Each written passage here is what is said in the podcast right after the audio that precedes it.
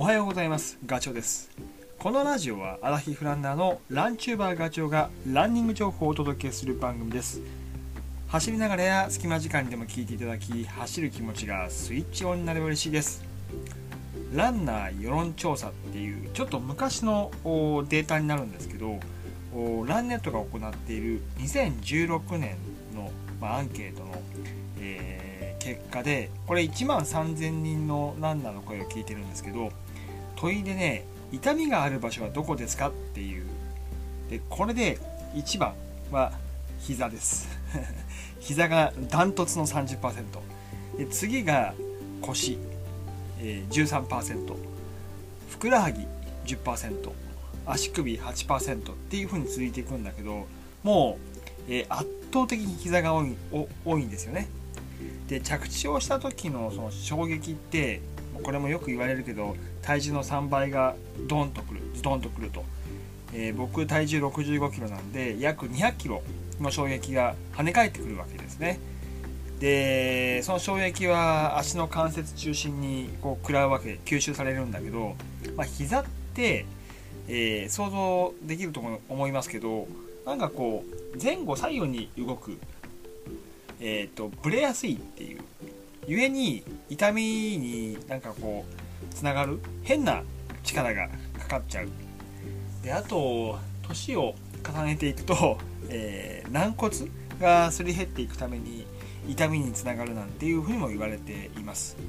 であとは、えーと、走り始めたばかりでまだこう足の筋肉、まあ、育ってないっていうのかな、えーと、育み中っていう場合は えっとやっぱりねサポートできないその吸収を。大きい筋肉だけで受けちゃうんで、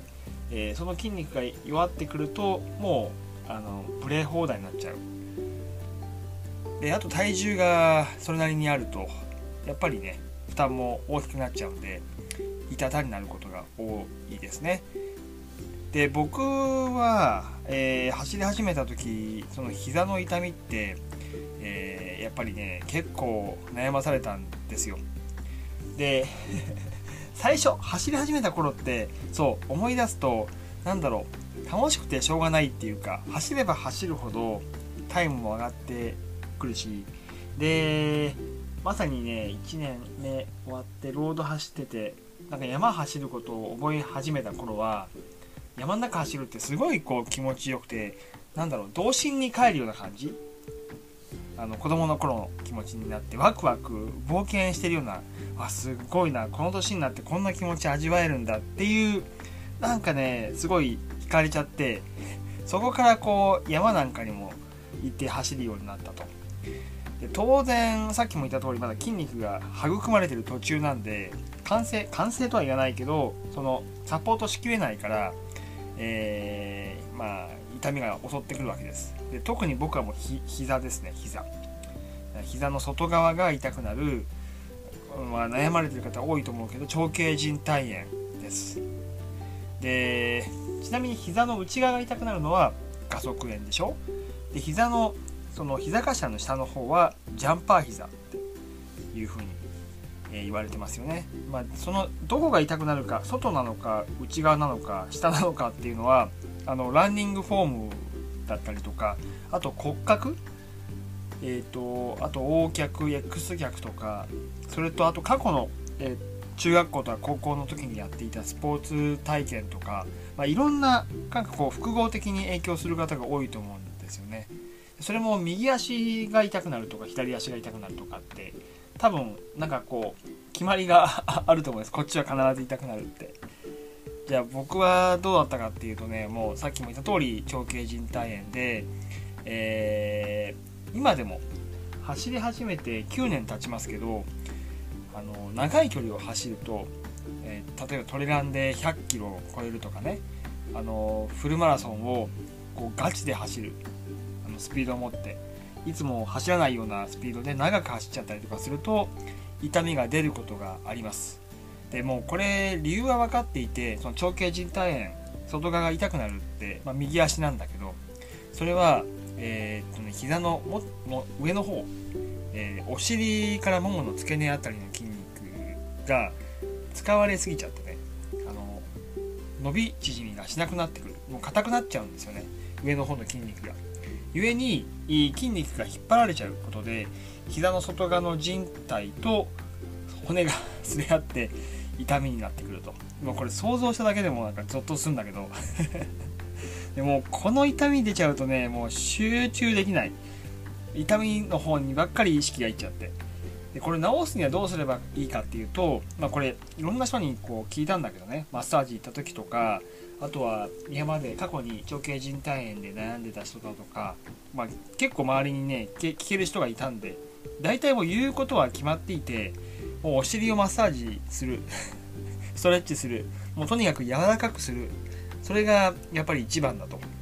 で もう走ってる途中とかじゃどうすればいいんだっていうことなんだけどこれってもう、えーと、走りながらお尻もむとか、まあ、例えば、えーと、レース中だったらエイドステーションでちょっともったいないけど時間が5分なり10分なりもう集中的にグリグリするっていうことかな。であと、まあ、筋膜リリースってもう体中ってこう筋肉の膜で覆われてるのでそれがこう硬くなっちゃってるっていうことで筋肉引っ張ってることもあるので